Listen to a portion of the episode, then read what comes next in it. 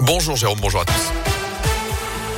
Et à la une, il réclame un plan d'urgence pour l'éducation. Les profs et les personnels de l'éducation nationale sont dans la rue aujourd'hui. Journée de mobilisation partout en France pour dénoncer la politique gouvernementale et réclamer des moyens supplémentaires. D'après le SNES, depuis 2018, ce sont 1883 emplois qui ont été supprimés dans le second degré en France. Chez nous, à saint le cortège partira à 10h30 tout à l'heure de la Bourse du Travail direction l'inspection académique. Des perturbations sont attendues aujourd'hui dans les écoles, les collèges et les lycées. Attention toujours chez nous à 11h cette fois place Jean Jaurès sont les aides à domicile qui manifesteront pour réclamer plus de moyens pour assurer leur mission et une meilleure reconnaissance de leur métier. À suivre également cette grève à la SNCF, le trafic est perturbé ce jeudi, le détail à retrouver sur ter.sncf.com. Du nouveau à l'école, certains enfants vont bientôt pouvoir tomber le masque. Le port du masque ne sera plus obligatoire à partir du 4 octobre dans les écoles primaires situées dans les départements où le taux d'incidence est inférieur à 50 cas pour 100 000 habitants pendant au moins 5 jours. La Loire n'est pas encore concernée avec un taux de 60. La Haute-Loire, en revanche, est déjà descendue à 41. Apaiser les tensions, c'était tout l'objet de la conversation téléphonique hier entre Emmanuel Macron et le président des États-Unis, Joe Biden, dans la crise des sous-marins. Échange de clarifications où les deux hommes ont promis de restaurer la confiance. Première mesure symbolique, le retour de l'ambassadeur français à Washington. Joe Biden et Emmanuel Macron qui se retrouveront le mois prochain pour un sommet France-États-Unis.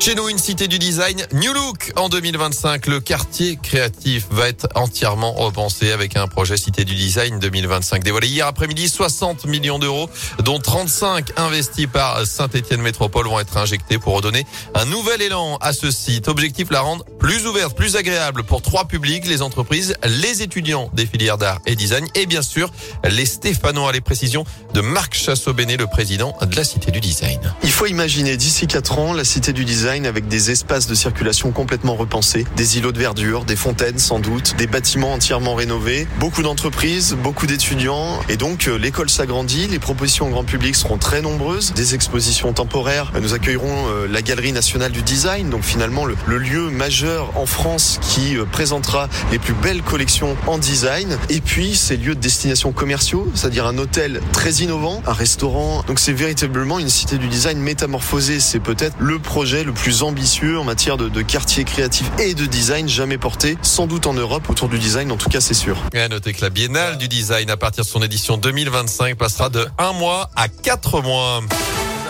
En foot, alerte rouge pour les Verts. La SS est à nouveau tombée hier en Ligue 1. Défaite 3 buts 1 sur le terrain de Monaco. Des Stéphanois loin d'être en réussite. Ils ont frappé trois fois les poteaux au cours de la rencontre. Ils ont aussi été réduits à 10 en première mi-temps. L'expulsion du jeune gardien Étienne Green. Nouvelle soirée cauchemar donc pour les hommes de Claude Puel qui reste 19e relégable sans victoire avant de recevoir Nice. Ce sera samedi à 17h dans le chaudron. Enfin, les fans l'attendent toujours. Elle attend que l'horizon bouge. Mais ça ne devrait pas arriver. Une tournée d'adieu de Jean-Jacques Goldman, le chanteur qui va fêter ses 70 ans, l'a confirmé à une fan du Jura, lui avait écrit il y a quelques semaines et selon le progrès, l'artiste lui a répondu. Ce n'est certainement pas la réponse qu'elle attendait, qu'on attendait. Il ne remontera pas sur scène. Je n'en suis plus capable, dit-il. Ah oui, carrément.